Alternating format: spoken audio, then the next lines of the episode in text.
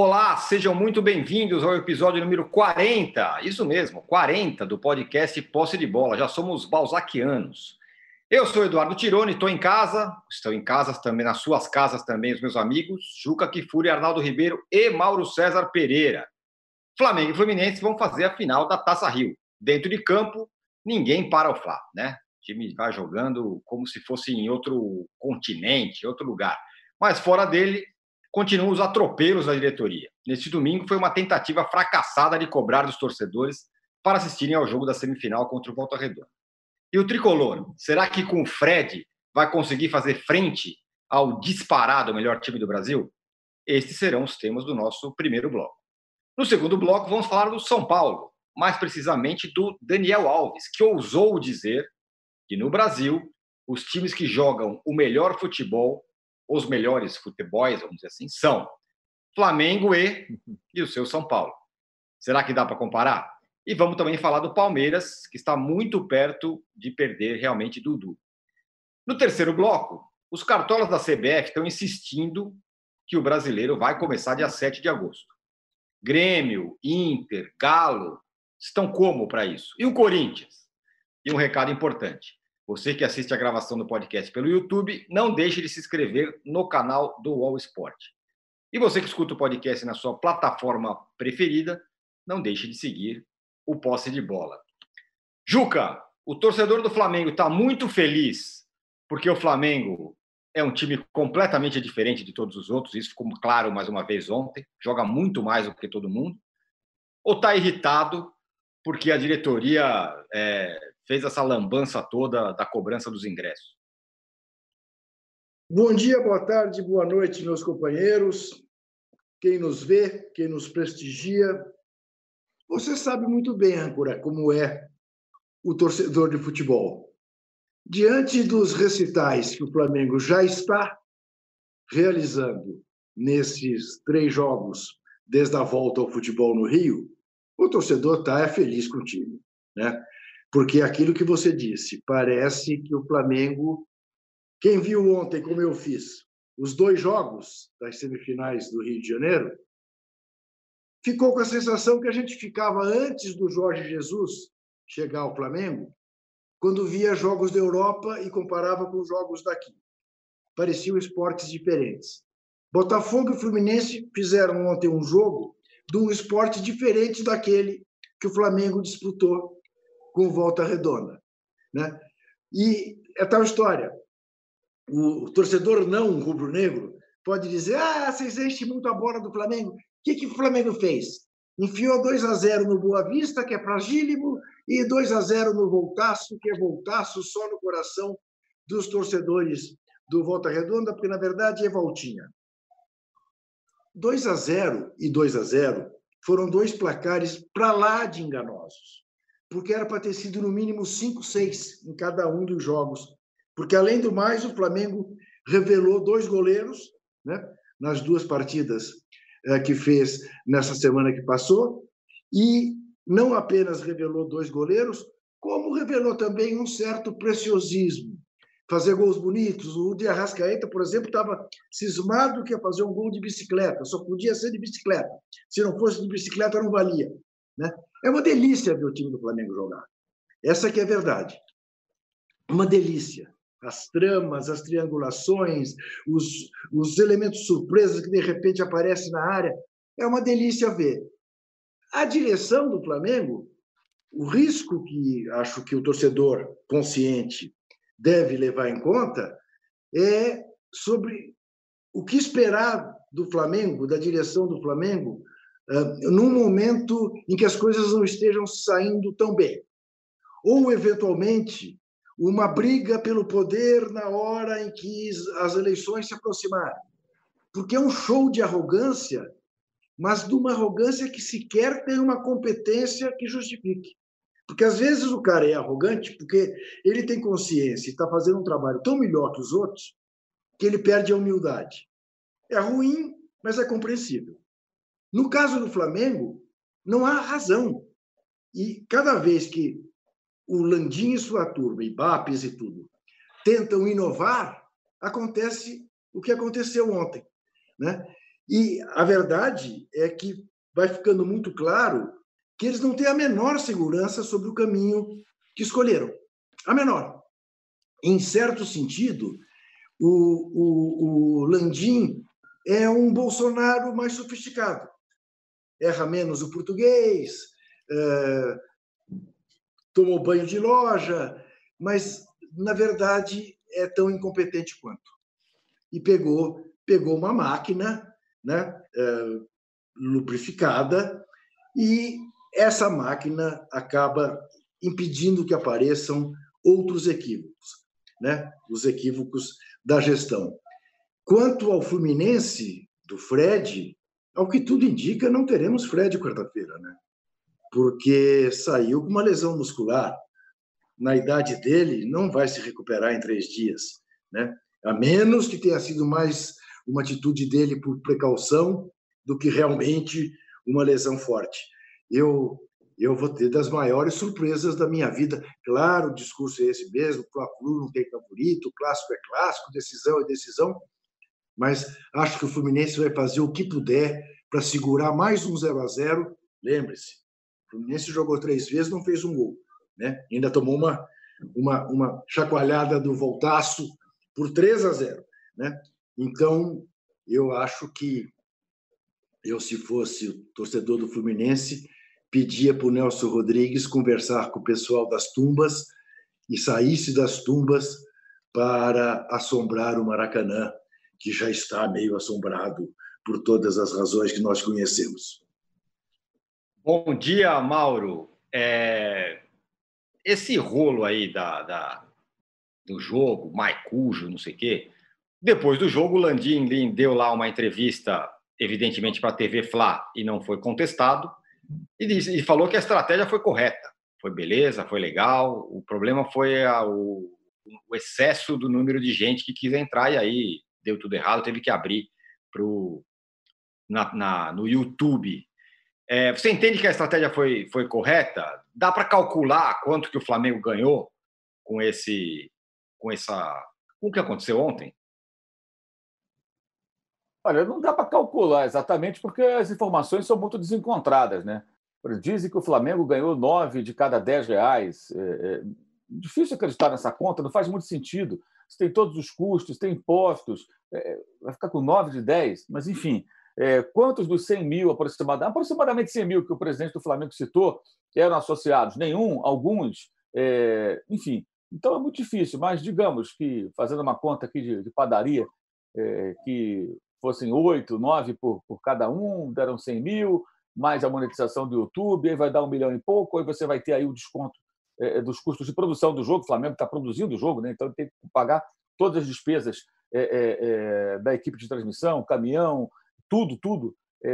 vai ficar o quê? No final, com 900 mil, pouco menos, como foi no outro jogo? Acho que, na melhor das hipóteses, vai ser algo parecido. Tivesse sido uma conta muito maior, o Landinha falou: olha, faturamos três vezes mais aqui com todo esse problema. Ele não ia falar, ah, não, foi boa a estratégia. Ele ia chutar um número aproximado, creio eu, tentando destacar em cima de cifras é, é uma estratégia é, errada para parecer bem sucedida. Né? E aí, tem torcedor do Flamengo que ainda não entendeu por que, eu falo tanto da necessidade dos personagens do futebol, como em qualquer outra área, aparecerem em entrevistas coletivas. Porque na coletiva você vai ter um monte de jornalista passador de pano, você tem até outros que nem são jornalistas que participam, mas você vai ter eventualmente um ou dois ali que vão fazer a pergunta certa, ou três, ou quatro, ou cinco, dependendo né, é, é, da situação, de, quem está lá. E você percebe, claro, a, repórter da Flá TV, ela é funcionária do Flamengo, ela trabalha, ela vai perguntar, não vai perguntar. Porque, peraí, presidente, que conta é essa? Vamos chegar aqui numa conta para o torcedor entender. Ou então, presidente, olha, o transtorno das pessoas que ficaram horas, horas tentando pagar e não conseguiam, né? É, e aqueles que não têm é, banda larga, o que o senhor tem a dizer a respeito disso? Esses rubro-negros, não, não, tudo bem. Porque falar, ah, porque o pay-per-view, lógico, o pay-per-view também atinge uma parcela pequena, mas o torcedor já sabe o caminho. Tem o botequim que passa o jogo, tem a casa do amigo, ele vai dar um jeito de assistir. Agora, dessa maneira, isso é uma ferramenta nova que exige um mínimo de intimidade no manuseio ali com, com, com, com a ferramenta. Você precisa ter uma série de outras condições, tem que ter um cartão. Então, o que ocorre? Foi um desastre.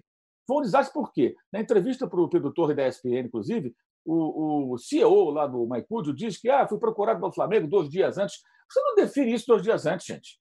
Não pode ser dois dias antes. Isso tem que ser planejado com calma. E uma coisa até que uma pessoa me falou e que eu acho que é interessante é você não faz um teste com o seu produto principal.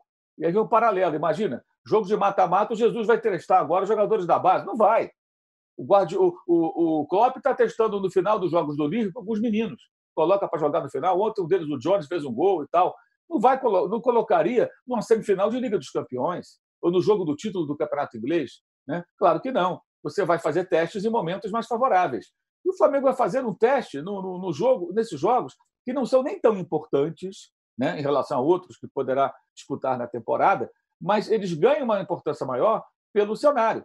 São jogos quase que isolados, onde foram dois jogos isolados, não tem futebol no Brasil, é, exceto no Rio de Janeiro, é, a longa paralisação, e tudo isso vai gerando uma demanda reprimida muito grande.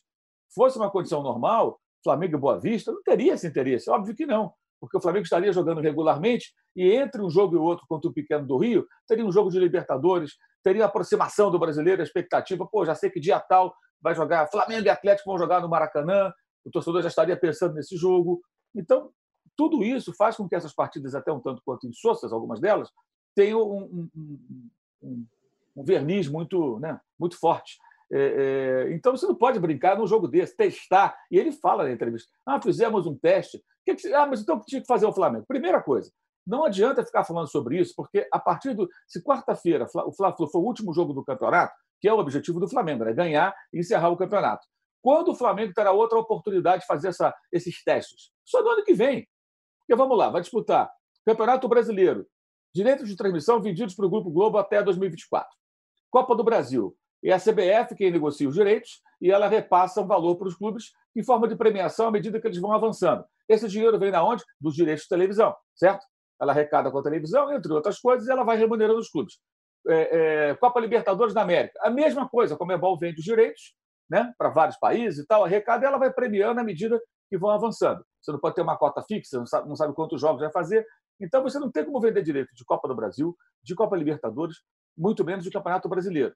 Então vai vender direito do quê? Vai, vai mostrar na sua TV o quê? O Campeonato Carioca do ano que vem, com Globo ou sem Globo, não importa. Porque aí sim, ele faz o que ele quiser. Nesse intervalo de tempo, você vai ter o quê? A votação no Congresso da medida provisória 984.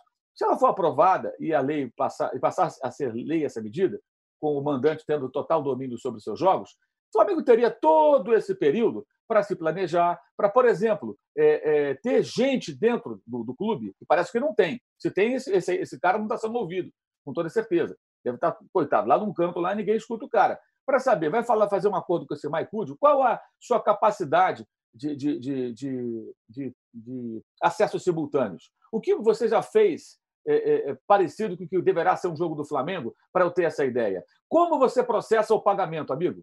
Ah, pelo Ebanks, não sei o quê. Você já falou com eles para saber que, é, para que eles saibam que vai ter uma demanda extraordinária? Que servidores eles têm? Onde? Qual a capacidade desses servidores? Eu preciso me preparar. Eu sou o Flamengo, cara. Eu não posso chegar aqui, colocar um jogo e não atender essa demanda. Eu, eu tenho que saber o que, quem são vocês, o que vocês têm a oferecer. Ah, nós mostramos o campeonato da Mongólia, do Tajiquistão e, e não sei de onde. Eles mostram lá nesse site, esses campeonatos de, de, lugares remotos. Peraí, é diferente. Ontem estava rolando um jogaço da, lá na Bielorrússia, lá com muitos gols, placar bailarino e tudo. Mas quem quer ver esse negócio, meu amigo? Quem quer ver? Agora, jogo do Flamengo, irmão. Aí você vai ter. Ah, foi um sucesso. Porra, peraí, você é presidente do Flamengo. Você acha que vai ter o quê? Sete caras querendo assistir esse negócio, cara? É lógico que você vai ter muita gente querendo assistir. E um detalhe: esses 10 reais não é barato. É barato você pensando num jogo isolado, desgarrado de tudo. Se você fosse pagar 10 reais a cada jogo, sai muito caro. E ele deu uma entrevista falando que custa 90 reais o pay-per-view.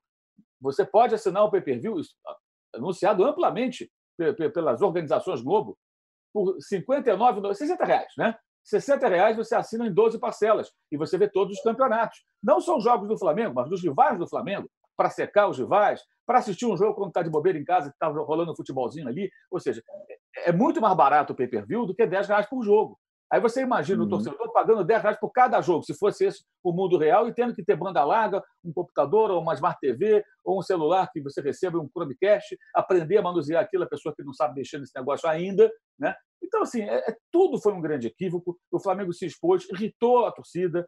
Era muita gente reclamando na rede social que não conseguia acessar. E isso tudo tem um custo. Agora, qual o propósito? Por que isso? Por que de uma hora para outra? Né? Porque Ô, Mauro. E, e é bom lembrar sempre o seguinte: Comenta isso para nós. do Benfica? Isso. É que eu estou vendo só um pedaço da, da, da página. Não, É, o Ben- a bola diz: eh, Vieira enviou emissário ao Brasil para trazer Jesus.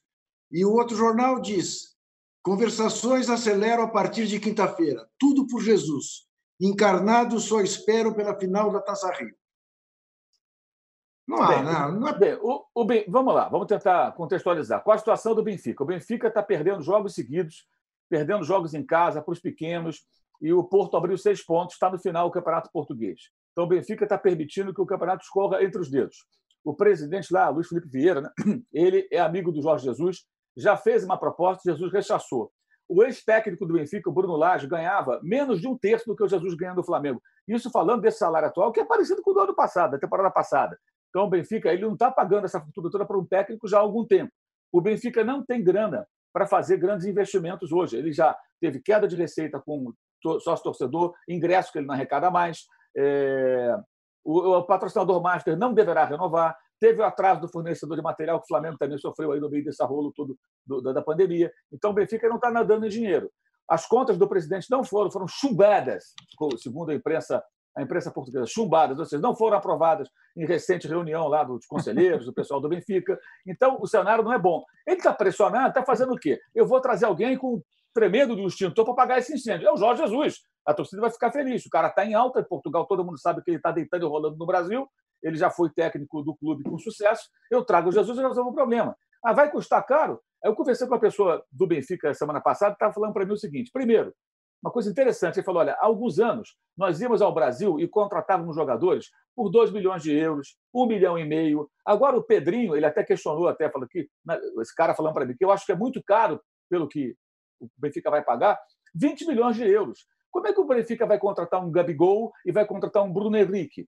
O quanto vai custar o Benfica? Não temos dinheiro. Ele falou, não temos condição de comprar. Não vai dar o Jesus o elenco que o Flamengo tem.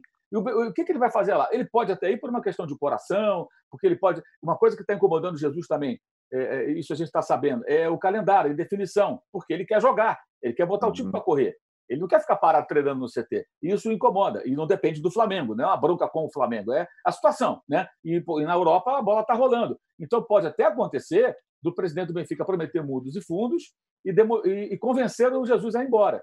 Mas me parece que é uma tarefa bem complicada pela situação do Benfica, especialmente, e pelo momento confortável dentro do Flamengo. Ele sabe que ele tem uma chance muito grande de uma temporada, desde que a bola role, de muito sucesso, né? E continuar se projetando, inclusive em Portugal. O Flamengo projeta em Portugal mais do que o Benfica. O Benfica, vamos combinar, fora das fronteiras do país, fora não, não há nada. O Benfica ele tem história, foi campeão europeu e tudo, mas hoje, fora Portugal, não tem nada. E para ter alguma coisa, teria que ter jogadores bons. E o Benfica não tem hoje esse poderio econômico. Agora, dirigente de futebol aqui em Portugal, em qualquer lugar, é capaz de qualquer coisa, especialmente quando politicamente pressionado. Então pode ser que ele faça uma loucura para ter o Jorge Jesus. E acho que os jornais portugueses estão aproveitando, evidentemente, a crise para vender aí os seus cliques né, com manchetes é, é, otimistas, né, no, do ponto de vista do torcedor do Benfica, que está bem furioso com o que está acontecendo. Então, eu acho que é mais ou menos esse cenário. É possível? Claro, tudo é possível. O cara chega aqui faz uma proposta maluca e o português vai embora. Mas eu acho que é pouco provável pelo cenário dos dois clubes e pelas dificuldades que o Benfica está passando nesse momento. Mas aí é aguardar para ver também, né? até que ponto o Jesus pode ser convencido a, a, sair agora. Eu acho muito difícil no momento que isso, isso aconteça. E teve um boato de Barcelona, né? e não chegou nada para o pessoal do Jesus, tampouco lá em Barcelona se fala no Jesus. Alguém deu essa aí, chutou essa bola para o alto e ficou o pessoal discutindo. Ah, o Barcelona. Não, não há isso. Aliás, o Barcelona não perdeu ainda do Campeonato Espanhol. Né? Tá, tá difícil, mas ainda está ali quatro pontos. Venceu bem no fim de semana. Vai, vai se meter nesse negócio agora? Não tem muito sentido também. O Arnaldo, é, a torcida anti-Flamengo é isso aí, né? Não, o Jesus tem que ir embora, é a salvação para pro, os rivais, é essa história do, do Jesus sair do Flamengo. Agora, Flamengo e Fluminense vão fazer a final da Taça Rio e a gente viu, né? Os dois jogos passaram simultaneamente. Como disse bem o Juca, né? Pareciam esportes diferentes, né? O Flamengo jogando de um lado, o Fluminense e o Botafogo jogando na outra partida. É, o que poderia ser feito para o Fluminense dar uma endurecida nesse jogo contra o Flamengo? Ah, meu caro, difícil. Eu até notei que tem tanto ponto palpitante, mas acho que você me deu um gancho bom na primeira intervenção, é, de os antes estão torcendo para o Jesus sair do Flamengo voltar para a Europa e tudo mais. É até é bom a gente esclarecer que é, quem gosta de futebol, como a gente, a gente ama futebol, é, mesmo sem torcer para o Flamengo, a gente quer a permanência do Jorge Jesus no Flamengo e no futebol brasileiro. É óbvio, óbvio que faz bem para o Flamengo e para o futebol brasileiro. A gente para para ver o Flamengo, a gente vai, a gente tenta pagar 10 paus para lá, a gente tenta assinar aquela praga daquele negócio, a gente tenta é, a minha conexão da internet de Atibaia puxar um fio da não sei da onde para ver o Flamengo jogar, porque o time é muito bom, o técnico é bom para caramba, o técnico fez um bem para o futebol brasileiro absurdo. Então a gente não está torcendo para a saída do Jesus, não. Agora, a gente torce pelo Jesus, pelo sucesso do Jesus e para que os outros times consigam é, se fortalecer para perseguir o Flamengo do Jesus. Essa é a lógica para quem ama futebol no Brasil. Pra, mas agora tem um negócio. Nós não torcemos para dirigentes, a gente nunca torceu. Para fulano, ciclano. Não tem torcida de dirigente, aqui não tem torcida de cartola. E o Rubro Negro estava meio maluco com essa história. Ele estava torcendo para o Landim contra a Globo, contra sei lá o quem. Lá... Quando o Landim sacaneou o Rubro Negro, aí o Rubro Negro reagiu. Os caras são tão desastrosos, o Mauro usou a palavra, a palavra certa, desastre. Eles são tão desastrosos que eles conseguiram colocar a torcida contra eles. Boa parte da torcida. Conseguiram.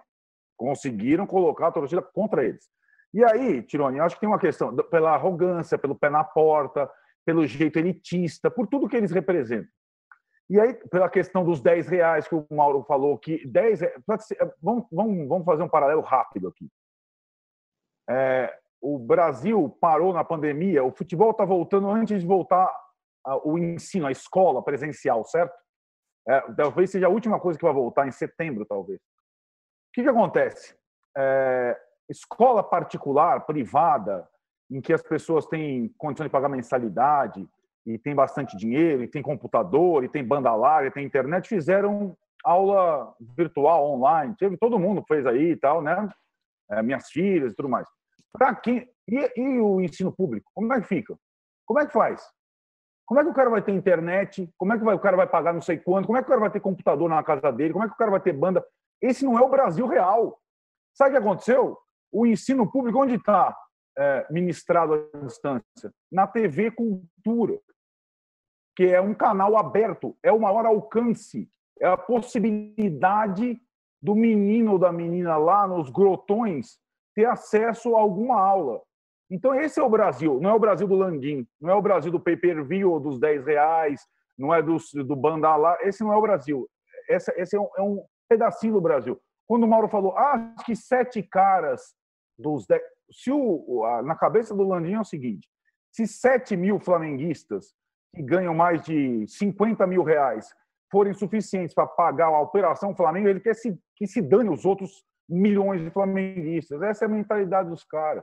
E esse pensamento é curtinho, curtinho. Agora os caras conseguiram se ver mal com a própria torcida, conseguiram.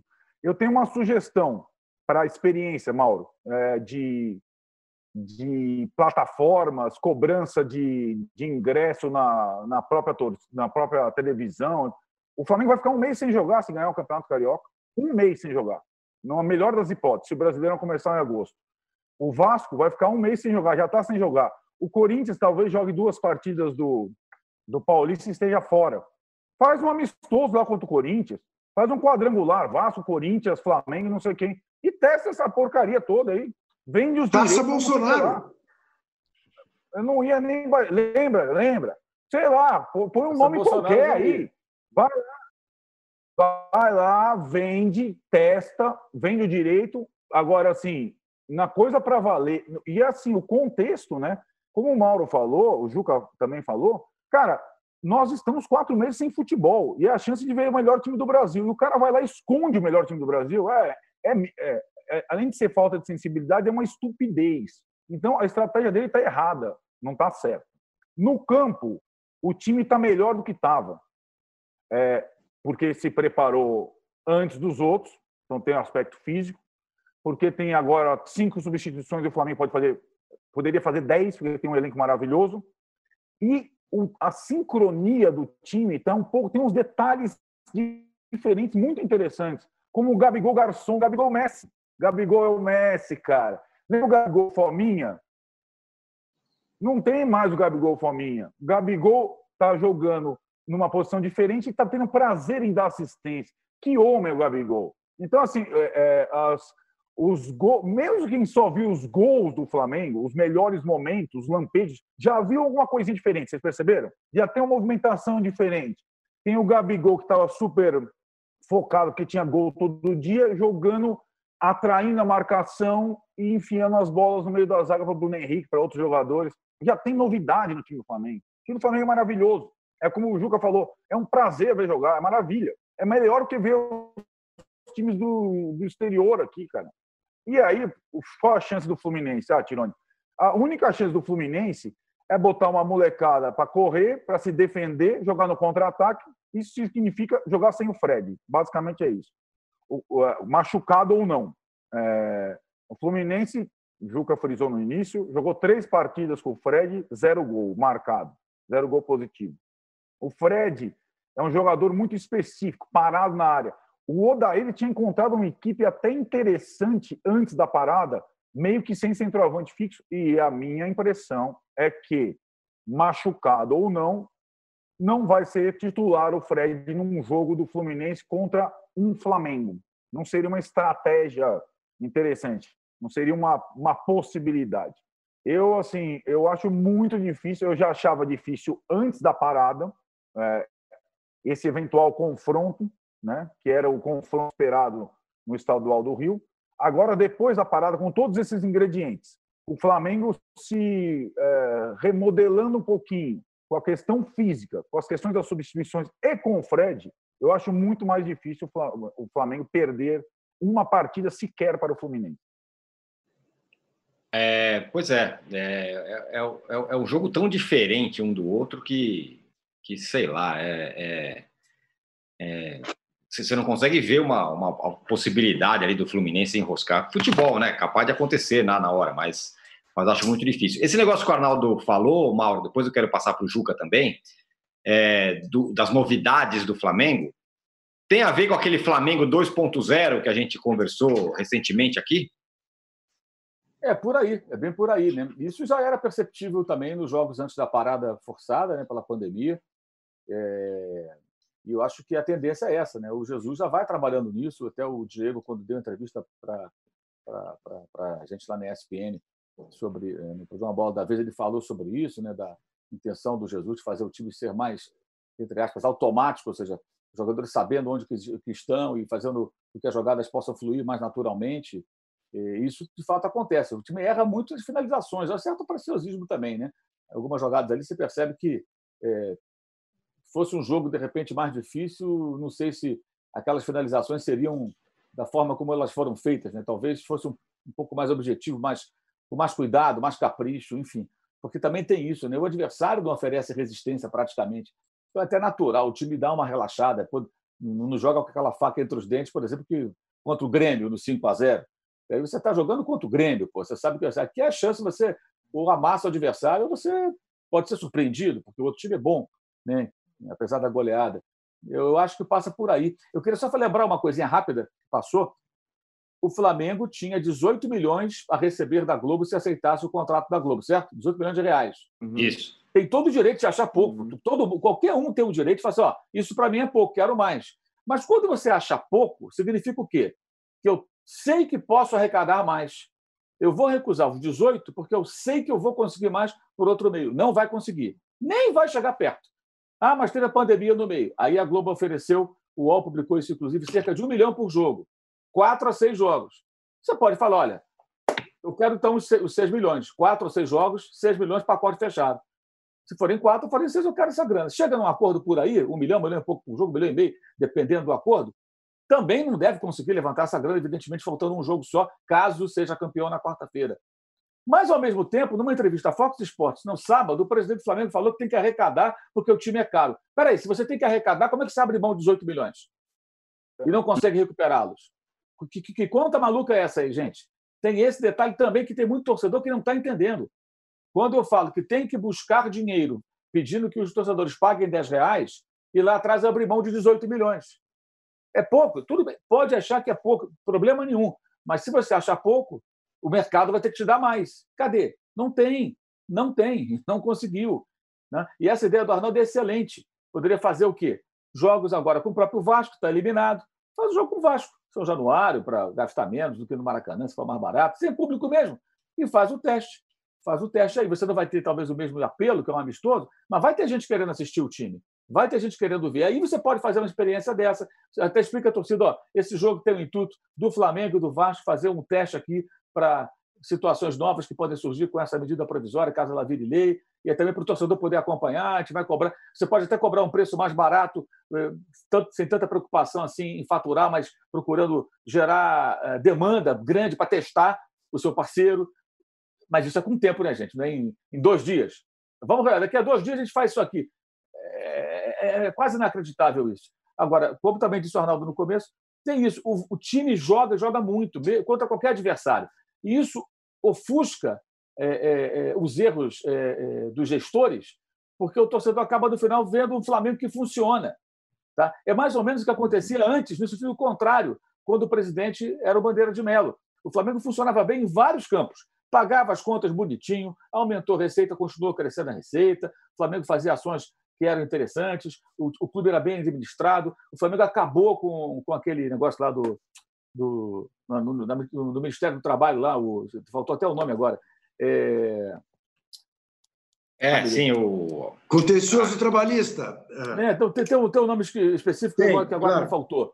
É, é, mas, enfim, o, o, o, Flamengo praticamente zerou suas ações na Justiça do Trabalho, resolveu muito. Mas o futebol era um desastre, porque ele era muito mal, mal gerido, o futebol.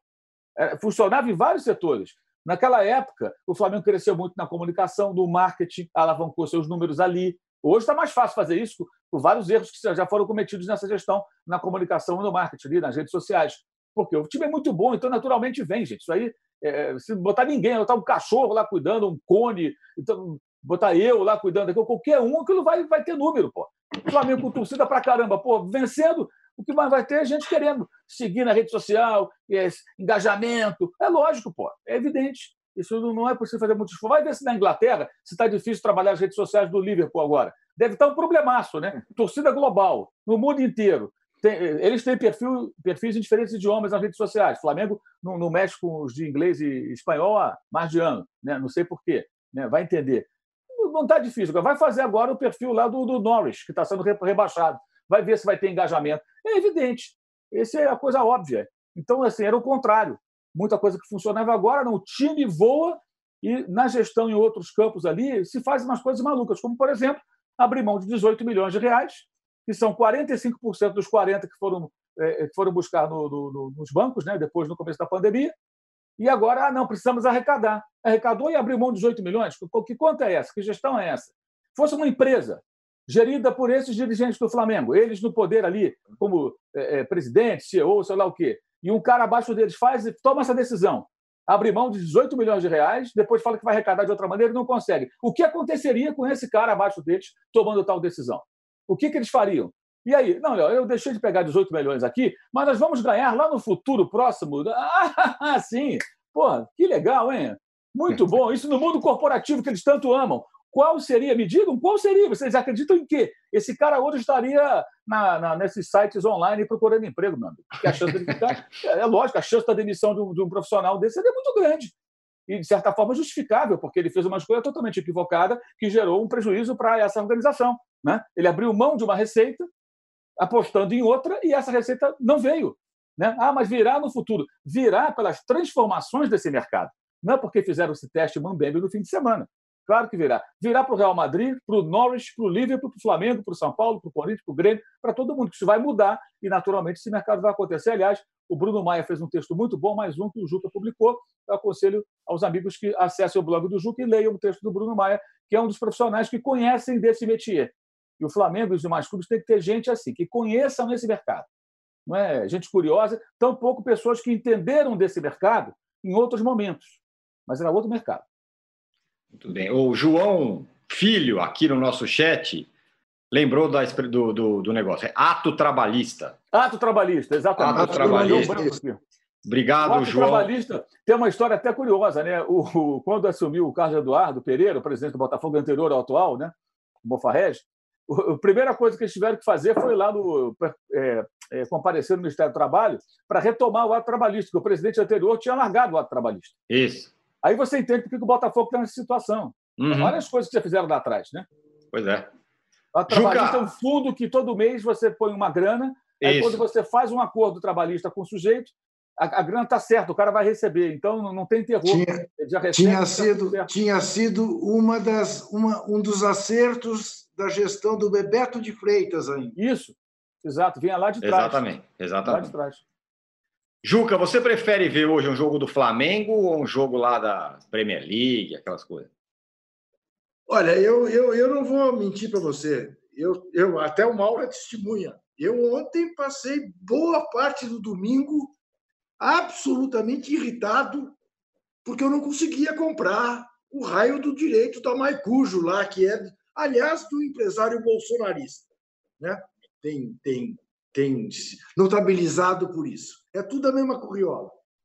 Porque eu queria, porque queria ver o jogo do Flamengo. Eu acabei esquecendo que tinha Barcelona de tarde. Eu queria ver o jogo do Flamengo. Né? Depois do recital também que eu vi do Manchester City, do meu Manchester City guardiolista contra o Liverpool do Arnaldo Ribeiro, do Klopp, eh, eu tô, quero saber mais de futebol europeu, quero ver o Flamengo. Eu veria esse torneio Bolsonaro, Corinthians e Flamengo, Flamengo e Vasco, opa, com o maior prazer do mundo. Pago para ver. Pago para ver. Porque é uma graça ver. o jogo estava decidido, oh, você não tirava tinha o jogo do, do Flamengo, do Botafogo e Fluminense, que podia acontecer alguma coisa, bola na trave, e papapá, e, e a surpresa de eventualmente o Botafogo ir para a final e não o Fluminense. Mas eu não conseguia tirar os olhos do jogo do Flamengo, porque é futebol em estado puro, e é uma alegria ver o time jogar. Uma alegria. Né? Então, eh, não tenho dúvida, quero ver o Flamengo. Eu, eu até me, eu me preparava mentalmente. Felizmente, não cheguei a cometer é, a bobagem de deixar preparada uma coluna para a zebra. Né? Mas eu ficava pensando, vai que acontece. O Volta Redonda faz 1 a 0, o Gabigol machuca, o Everton Ribeiro é expulso e o Flamengo é eliminado. O que, que isso significará em termos esportivos, futebolísticos? Rigorosamente nada. O Flamengo continuará sendo favorito para ser campeão carioca, continuará sendo favorito para ser o campeão brasileiro, da Copa do Brasil, da Libertadores e, quiçá, do Mundial. Porque o Flamengo está jogando um futebol que dá para encarar. Pelo que a gente está vendo, qualquer time no mundo hoje. Dá sem favor. Não é a coisa do apenas jogar de igual para igual. Não, dá para chegar lá e falar: peraí, aqui, o, aqui a situação é outra. Dá, não tenho dúvida disso. Claro, mata-mata sempre pode acontecer um acidente. Né? É. Mas, se pensando no longo curso, eu continuo achando que esse brasileirão vai ser uma barbada. Vai, e você perguntou para o Arnaldo o que o Fluminense tem de fazer. Eu sei que eu estou um pouco obcecado com essa ideia, mas só se aderir ao bolsonarismo, entrar armado de metralhadora e matar cinco ou seis. Não tem jeito. Muito bom. Bom, senhores, fechamos o nosso primeiro bloco do podcast, bloco extenso, mas o assunto merecia. Voltamos em 30 segundos para falar do São Paulo. O Daniel Alves falou que são Paulo, assim como o Flamengo, joga o melhor futebol do Brasil e mais do Palmeiras, possivelmente, provavelmente sendo do. Voltamos em 30 segundos. Não tenho visto os treinos. Você tem visto, não? Não.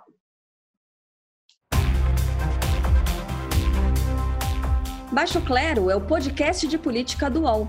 Toda semana eu, Carla Bigato, converso com os comentaristas Maria Carolina Trevisan e Diogo Schelp sobre temas que dominam a pauta política brasileira. Você pode ouvir o Baixo Clero e outros programas do UOL em uol.com.br podcasts, no YouTube e também nas principais plataformas de distribuição de podcasts.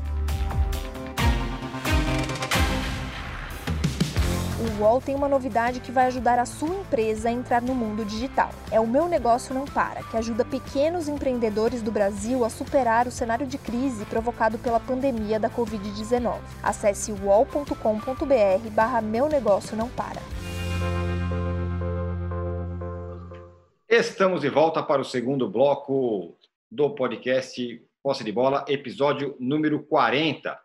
Vou direto ao Arnaldo pelo seguinte: o, o Daniel Alves deu uma entrevista e disse que o São Paulo joga o melhor futebol do país ao lado do Flamengo. É um exagero ou dá para encarar, Arnaldo? Calma, calma, muita calma nessa hora. Vamos contextualizar. A gente, a gente tem que contextualizar, sempre é importante. Daniel Alves deu essa entrevista ao Zico, galinho de Quintino, na última quarta-feira no canal do Zico no YouTube, faz sucesso e tudo mais. O Zico é bom entrevistador e os caras adoram o Zico, então os caras vão, vão se abrindo, vão, vão falando, vai, vai fluindo. Mas eu acho assim, é claro que é um exagero. O, o Daniel Alves quis dizer que, em termos de estética, plástica, o time do São Paulo é o que mais se aproxima do Flamengo. Eu discordo, eu acho que tem outros, como o Grêmio, por exemplo, que é mais competitivo. Mas eu achei muito importante, aí recortando a, a declaração do Daniel Alves, o fato que ela foi dada na quarta-feira, dia 1 de julho. E daí? E daí que era o primeiro dia que ele voltava a treinar no São Paulo. Logo depois do treino, o Juca falou: vocês viram o treino? Eu não vi. Mas o Daniel Alves treinou e foi falar com o Zico depois. Não se sabia no São Paulo ao certo como o Daniel Alves voltaria, quando, em que situação, porque existia uma grande pendência financeira, existe com o Daniel Alves.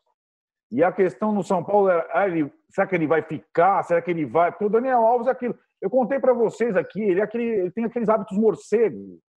Dorme de dia, é, fica acordado de noite, tem umas ideias meio diferentes, fica lá falando nos negócios. Só que assim, o, o bicho voltou é, informa, mais informa que os demais, que o cara tem um, uma condição física privilegiada. No primeiro dia de treino, é, correu pra caramba lá e foi dar entrevista para o Zico. E aí ele sinalizou com essa entrevista, dizendo que o São Paulo ainda tem que caminhar muito, que ele está ainda abraçado ao projeto São Paulo, projeto de Nice São Paulo é, que ele deu uma pista de que ele vai continuar no São Paulo. Agora, precisa acertar as coisas com o cara. Eu achei um bom sinal pro torcedor do São Paulo, essa entrevista do Daniel Alves. Esquece a comparação com o Flamengo, esquece, não tem comparação alguma. Lembrando que a última vez que o São Paulo jogou com o Flamengo foi a primeira partida do Diniz, lá atrás, 0 a 0 no Maracanã. O único jogo em que o Flamengo do Jorge Jesus não fez gol no Maracanã como mandante contra alguém. Foi aquele jogo com o São Paulo lá atrás. Muita água passou pela ponte. O Flamengo evoluiu absurdo, o São Paulo evoluiu um pouquinho. Então a distância está gigante. Mas eu achei um bom sinal é, para o torcedor do São Paulo, um sinal que ele pode ficar. Eu acho que é mais uma questão para o próximo presidente do São Paulo, porque essa gestão está sendo finalizada de uma forma é, desastrada, desastrosa também, e o, digamos, o pacto financeiro com, ou a repactuação financeira com o Daniel Alves tem que ser feita pelo próximo presidente. Mas esse primeiro sinal dele foi boa. Então essa coisa foi meio jogar para a torcida essa declaração, jogar para a torcida do São Paulo. Você viu? Você não viu o treino, Juca? Você não acha que está tá, tá chegando São Paulo? Rapaz, você sabe que eu, eu tenho um drone, né? Mas ele, não chega lá tão longe assim. Não foi possível eu assistir ao treino, mas eu fico muito animado também com a minha com a minha preocupação que as coisas aconteçam bem no Murumbi. Eu fico muito animado em poder ver o São Paulo fazendo frente ao Flamengo. Eu, como o Arnaldo, se consigo vislumbrar alguém numa noite, numa tarde, possa fazer frente ao Flamengo com todos os seus titulares, é o Grêmio. É, o São Paulo, eu ainda não consegui ver isso tudo, mas eu não vou duvidar do Dani Alves, porque o Dani Alves é um sábio. Né? E essa abnegação dele pelo projeto do time do coração dele realmente nos anima a nós tricolores a ter confiança que esse ano de 2000, de 2020 eh, terminará como nós merecemos, soberanamente. Muito bem. O, mudando um pouquinho, pulando o muro, indo para ali para o Palmeiras, o Dudu parece que vai mesmo, né, Mauro? Você escreveu ou postou no seu canal, não sei direito, não lembro bem, é, sobre isso, né? Sobre o, o papel de ídolo do, do Dudu, um pouco manchado, se de fato ele for embora ali para o Catar. Você está sem áudio, Mauro. É, a questão do Dudu, assim, primeiro, ele já tinha pedido para ser negociado em 2018, né, quando o Shandong Meng, lá da China, veio atrás dele. Aí o Palmeiras falou: não, você vai ficar, tem contrato. O Palmeiras tinha negociado alguns jogadores, Roger Guedes e tal. Onde o Palmeiras ia arrumar outro atacante? Não tinha como realmente, porque os jogadores já haviam participado dos, das competições, Brasileirão, Libertadores, os melhores jogadores né, por outras equipes. Então você não tinha como buscar, mesmo que pegasse ali uma boa grana. Aí o Dudu ficou, o time foi campeão brasileiro, todo mundo feliz. Ele renovou o contrato logo lá para março, até 2022, puseram a multa de 60 milhões de euros, que é, é, óbvio que dificilmente alguém ofereceria tanto dinheiro pelo Dudu, pela idade dele e tudo mais, já tem 28 anos, mas é para proteger o Palmeiras. Só que é, ele agora pediu novamente, ele teve uma reunião há mais ou menos três semanas, pediu para ser negociado e falou: ó, vai chegar uma proposta. É, a proposta não tinha chegado ainda até sexta-feira, quando houve outra conversa, na sexta passada, e os dirigentes disseram para ele: tudo bem, cadê a proposta? Chegando a proposta, a gente vai ver. Aí ontem os colegas deram notícia, inclusive aqui no UOL, que o, o, o Palmeiras pode emprestar o jogador. Para mim está muito claro que o jogador tem insistido muito em ser cedido para o Al do Rail, lá do Catar, emprestado, vendido, seja lá como for, porque ele quer sair daqui do Brasil. Ele está envolvido numa questão pessoal, todo mundo sabe, uma acusação da sua ex-mulher por agressão, isso está na justiça, é um forró bodó danado, cada hora aparece um vídeo diferente. É, é evidente que isso desgasta e acho, me parece muito claro que esse é o momento que ele prefere, é, é, é por uma série de razões, essa inclusive, possivelmente, é, sair do país. E o Palmeiras está aceitando, de repente, uma negociação, talvez até pelo fato do jogador ter sido extremamente importante em muitos momentos, jogador caro, você também alivia a folha de pagamento, né? tem isso. No momento de pandemia, você, você fica livre, entre aspas, de pagar o maior salário do elenco, que é o do Dudu, é, mas você tem uma, uma baixa tremenda aí, você perde um jogador muito importante. E se você vende, por exemplo, 13 milhões de euros, é menos do que o Pablo Mari custou lá, vai custar para o Arsenal. Né? Não é um grande negócio, se você pensar na importância do Dudu. Mas, como o cara já prestou muito serviço, é um dinheiro que você deixa de pagar e você passa a ter no seu fluxo de caixa um belo salário né, para pagar um ou dois jogadores, ou até usar esse dinheiro para pagar uma aquisição de outro atleta parceladamente, mais essa grana que vai receber, dá para fazer negócio no mercado com muita gente de pires na mão aí, com a pandemia, mais ainda. Isso vendendo.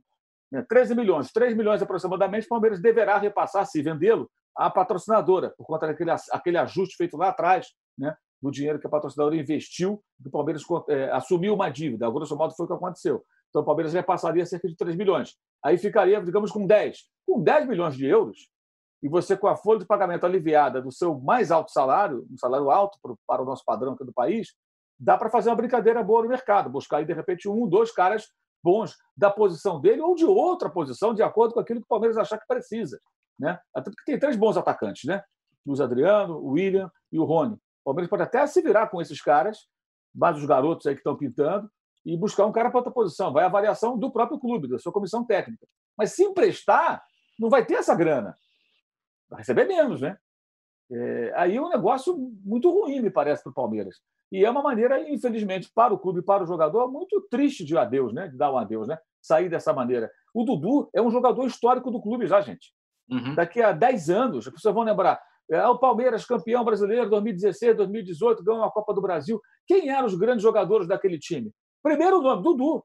vai ser lembrado sempre, Dudu. Concordo totalmente com você. Ele foi protagonista, ele sempre decidiu jogos importantes. Ele não era esse jogador até chegar ao Palmeiras. Ele amadureceu no Palmeiras.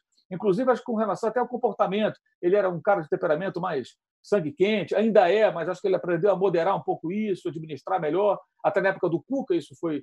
Ele teve um avanço muito grande. Então, é, é, se, se sair por empréstimo, eu acho um tanto quanto melancólico, né? E é uma baixa, porque aí o Palmeiras vai, imagino, vai ter mais dificuldade para buscar alguém no mercado que compense minimamente essa saída, porque se só emprestar, você não vai ter a grana né, da, da venda do jogador para você sair do mercado e contratar.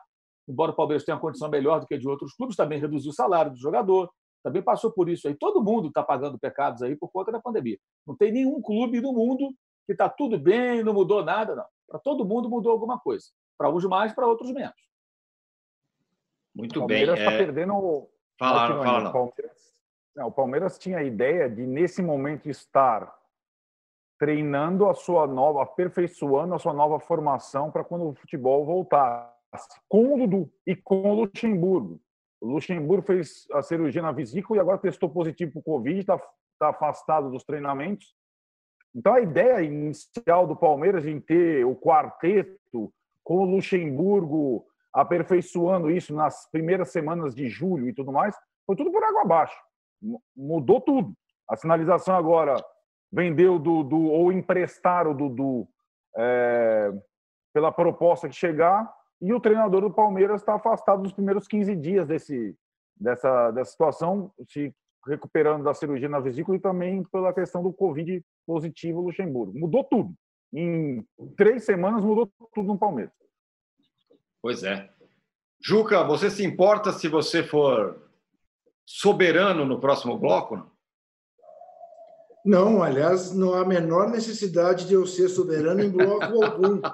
É que você e fala. Se porventura, e se porventura a sua pergunta se dá porque vamos falar do Corinthians, menos motivos ainda eu tenho para falar muito a respeito. A gente vai Nós falar da volta do Campeonato Brasileiro. O CBF ah, já está tá dando uma data ali. Nós voltamos em 30 segundos para falar sobre a volta do Campeonato Brasileiro e, por um acaso, falaremos também do Corinthians, mas também do Grêmio, do Galo, do Inter. Voltamos já. O UOL-VTV é a mesa redonda com os assuntos mais quentes sobre televisão. Toda semana eu, Maurício Sticer, converso com Chico Barney e Débora Miranda sobre o que realmente importa e também sobre o que não importa na televisão brasileira. Sempre com muita informação e humor, claro. Você pode ouvir o podcast UOL VTV e outros programas do UOL em wallcombr podcasts no YouTube e também nas principais plataformas de distribuição de podcasts. Recebe salário, faz transferência, pagamento, recarga de celular e até empréstimo, tudo sem taxa. PagBank, a sua conta grátis do PagSeguro. Baixe já o app e abra sua conta em 3 minutos. Estamos de volta para o terceiro e último bloco do episódio 40 do podcast Posse de Bola. E é o seguinte, Juca, a CBF, primeiro o secretário-geral Walter Feldman, e de agora, também numa entrevista para o jornal Globo, para o Thales Machado e para o Igor Siqueira, o Caboclo falou: brasileiro vai começar dia 7 de agosto. Você acha que vai começar mesmo? Bom, é, primeiro o secretário menor da CBF disse isso, aquele. Uh, e o presidente Caboclo uh, também confirmou eu li a entrevista. É, faço minhas as dúvidas do Mansur, se não me engano, ontem, no mesmo Globo. É, eu acho que é correto que a CBF tenha um horizonte, se fixe numa data e diga vamos fazer a partir do dia 7. Mas é ainda uma aposta, né? porque sequer temos a absoluta convicção de como se dará coisa em cada uma das cidades que tem time do Campeonato Brasileiro. Ah, os times estão de acordo, eventualmente, se em São Paulo não puder ter jogo, e jogar no Rio de Janeiro ou jogar onde puder. Uh, é muito nebuloso ainda. É muito nebuloso. Na verdade, Ancora, vamos falar as coisas como as coisas são. Diante da tremenda irresponsabilidade que nós estamos vendo do Iapoque ao Chuí, e, e, e diante da perspectiva de que tenhamos daqui para frente ainda mais mortes do que já tivemos, né? que parece uma coisa impensável, mas infelizmente nós estamos diante desse quadro, eu diria para você que eu não arrisco nenhum palpite. Não arrisco. Tomara que seja possível. Tomara que a curva esteja na descendente e que a gente possa ter futebol no Campeonato Brasileiro a partir do dia 7.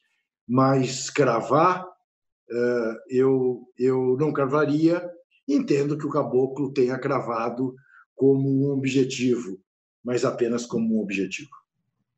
Ô Mauro, os gaúchos já estão falando em encerrar o campeonato estadual como, como agora, o Caxias é campeão, vira a página, vamos se preparar para o brasileiro, né? É, já, acho que já está mirando o fato de que o Flamengo não só é melhor do que todo mundo, como está treinando há mais tempo, está muito mais entrosado, para tentar, pelo menos, tirar um pouco esse atraso. Né? A questão sempre vai ser questão financeira, né? É, os estaduais tiveram um pagamento de uma parcela final aí da televisão suspensos no início da pandemia. Então, se não jogar, imagino que não vão receber. Aí os clubes vão ter que tomar uma decisão também, né? É, se acontecer isso, pode ser muito interessante, porque pode ser mais um passo para que os estaduais, pelo menos nesse formato atual, tenham um fim, né? Eu acho que isso, essa é uma possibilidade real diante do, da rescisão. A Globo rescindiu o contrato do Campeonato Carioca. Ela, uhum. ela exibiu o jogo ontem entre Fluminense e Botafogo por uma imposição da Justiça por conta de uma liminar obtida pela Federação do Rio de Janeiro. E também acho que não fez tanta questão de correr para derrubar essa liminar, porque ela ofereceu uma, uma, uma claro. concorrência a, a, ao jogo do Flamengo, de certa forma. Né? É, é, se não passa ontem na, na, na, internet, muitos torcedores do Flamengo, ainda mais com a confusão que deu, ah, vou ver o jogo dos caras aqui na televisão mesmo e eu escuto, eu escuto no rádio. Não consigo pagar esse negócio, então para a Globo acho que foi interessante. Claro que eles não vão falar isso, mas me pareceu essa a reação da, da, da empresa. Mas não está interessada mais no campeonato estadual. Se ela se desinteressar pelos campeonatos estaduais no geral, é, é perdeu o sentido, porque é isso que gera receita, principal uhum. receita para federações. Aí podemos ter, por linhas tortas, uma mudança importante. É, tomara que assim seja, né? que, que, que isso se modifique. Está tá passando da hora já de acontecer algo nesse sentido. Mas aí tem esse aspecto. Os times estão também sem receita. Eles vão abrir mão? Não sei. É, eu acho até que jogar, esquecendo um pouco a questão que o Juca levantou, claro, da curva e tudo, mas imaginando que seja possível jogar. Eu acho até que é bom jogar as partidas finais aí do estadual, do galchão, para que esses caras tenham ritmo de jogo, né? É, é, não acho que a ideia é, a ideia poderia ser outra, jogar algumas partidas, porque não adianta também eles pararem agora e darem o título para o Caxias, porque vai acontecer o Campeonato Paulista. Então, como é que faz? A não ser que comece a CBF o brasileiro sem terminar os, alguns campeonatos estaduais. E os caras vão jogar essas partidas finais, sabe-se lá quando. Se acontecer isso, aí pode fazer algum sentido você tentar encerrar antes a competição no Rio Grande do Sul, em algum outro lugar. Mas, enfim, hoje mesmo o Estadão traz a matéria lá que o Canindé vai ser utilizado pelo, pelos, é, é, por, por, mais de por, por outros clubes, né? pelo Santo André, que eventualmente outros jogos podem acontecer lá, porque estão recuperando o estádio e tudo mais. Pode ser mais barato do que jogar, eventualmente, nos estádios dos clubes que estão envolvidos, Palmeiras. Por isso tem dois jogos só, né? É, é enfim. O Arnaldo, eu não vou passar essa pergunta para o Juca, viu, Juca? Vou passar para o Arnaldo. É, para você ver como eu sou um cara é, democrático e zero clubista. Para o Corinthians, Arnaldo, não seria melhor acabar o Paulista agora, do jeito que está, e já pensar no brasileiro? Em tese, porque o Corinthians não vai disputar o título paulista. É, o, o, esse cenário que o Mauro traçou tem de possível, uh, não digo fim, mas rediscussão dos estaduais, tem um grande empecilho que se chama-se Campeonato Paulista, que é rentável e valorizado pelos clubes, inclusive pelos médios.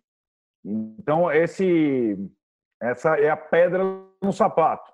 E até é a coisa que interessa a emissora de televisão, porque é um produto, é, digamos, não seja. O Mauro fez a comparação, a gente não vai poder falar isso, nós estamos já no final aqui, mas a comparação do açougue.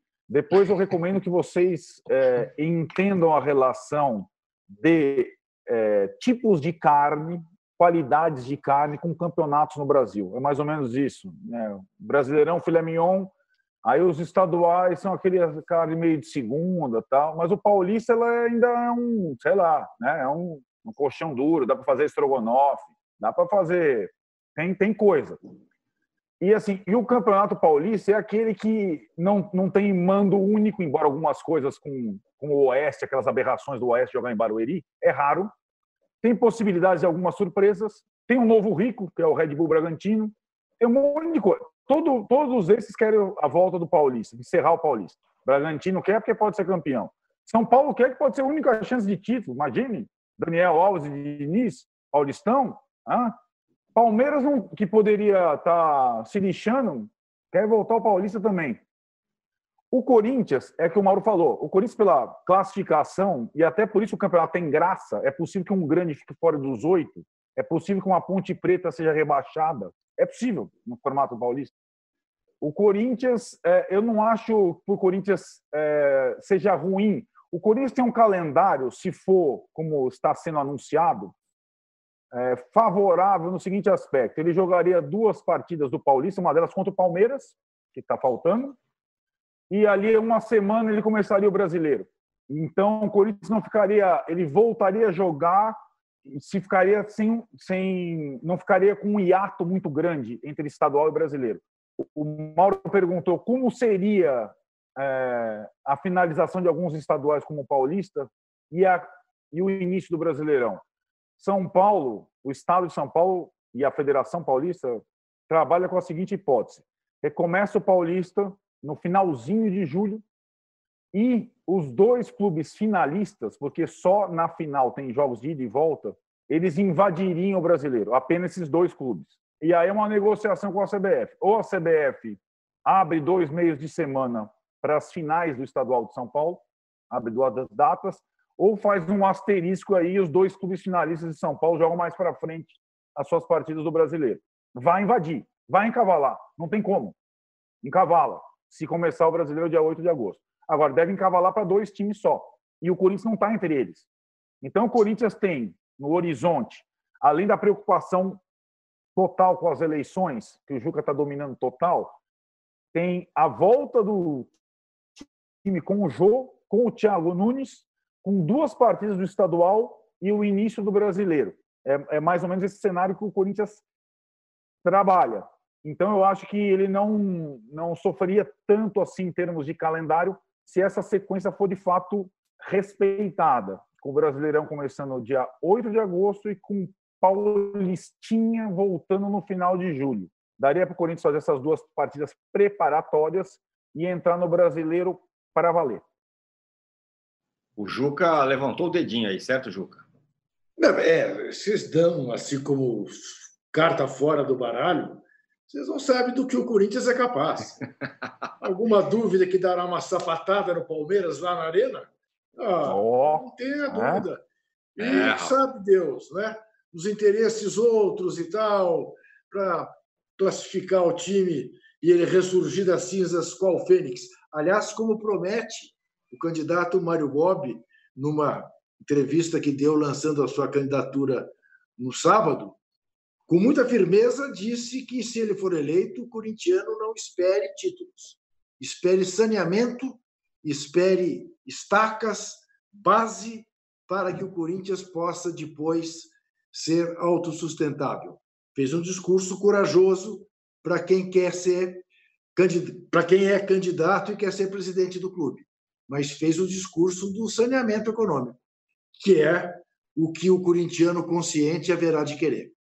Muito bem. Irônico. Agora, não desconfie do poder. É, é. Poderia ouvir. Só mais uma coisa. Não, nunca desconfiei, jamais é. desconfiarei. Agora, além do Grêmio do Inter, é, que já falaram em fim do estadual com o Caxias campeão, o Atlético já deu indício, fim do estadual atual, América campeão. O Ceará e o Fortaleza já preocupados mais com a Copa do Nordeste que o estadual vão começar logo o brasileiro quando der. O Bahia, que joga o baiano com o sub-23, vão jogar o brasileiro quando der.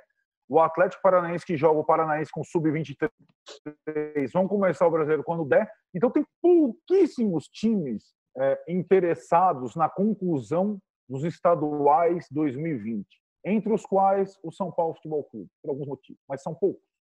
Pois é. é, é só, só para. Fala, Juca. Não é o que restou. Pois é. é mas esse ponto que o Mauro lembrou, para finalizar, é importante. Né? Eles não querem jogar, mas a grana que eles, eles precisam, é, eles querem. Né? esse é, esse é, o nó. Exatamente, é isso. Bom, encerramos aqui o nosso posse de bola número 40. Destaque para a espetacular camiseta do Mauro César, do Johnny Cash. Muito legal. Não, e... não é do Johnny Cash. Não. É aquele que quer dizer o seguinte: Paguem. Do ponto de vista rubro-negro, está tudo em cash. tudo em cash. Tudo em cash. Nós voltamos na segunda-feira que vem com o posse de bola número 41. Obrigado para todo mundo que participou. Voltamos segunda que vem. Valeu! Estamos de quarentena. Estamos. Chega ao fim esse episódio do Posse de Bola. Lembrando que você também pode conferir mais opiniões e análises nos blogs dos comentaristas do UOL.